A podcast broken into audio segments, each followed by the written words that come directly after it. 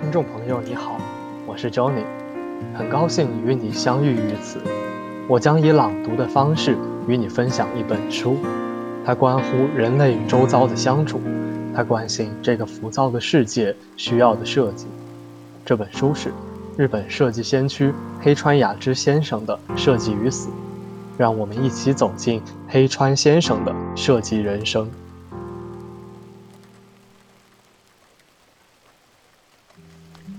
我对“极乐净土”这个词深感震撼。二零零九年一月八日，我曾经看过一个关于敦煌莫高窟壁画的影像资料，为其中出现的“极乐净土”一词深感震撼。我恍然大悟，这不正是自己一直探寻的美之所在吗？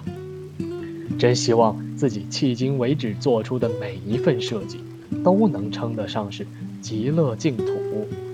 我终于意识到，这才是自己毕生的追求。我也知道，这个词语代表着一条没有开始、没有止境、前途未卜的道路。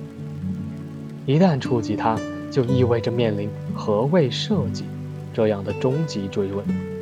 很有可能带来思绪的枯竭、毫无收获的后果。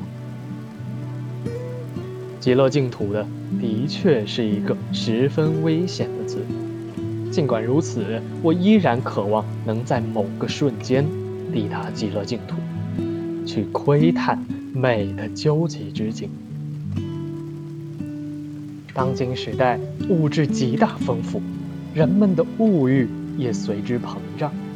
将证券这种难以预测和操控的东西当作追逐并满足物欲的手段，由此才导致了金融危机。然而，人与物之间的关系究竟该是何种面貌？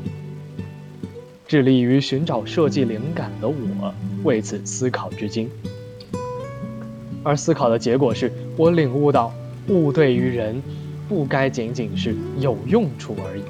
而应该被人喜爱，正如人与人的关系，其最高境界就是爱。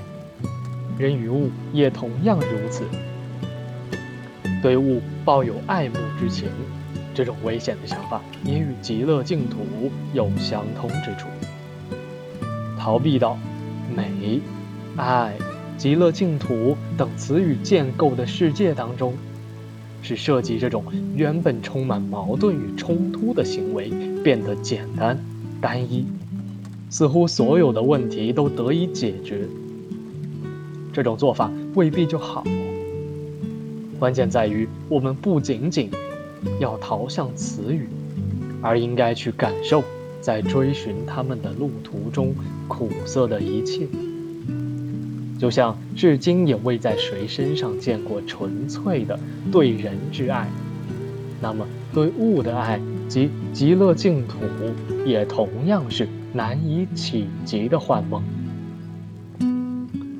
尽管如此，我依然不愿忘却那曾经令人震撼的瞬间。极乐净土是个音韵动听的词语，我想亲眼去看一看。敦煌二百二十窟的美景，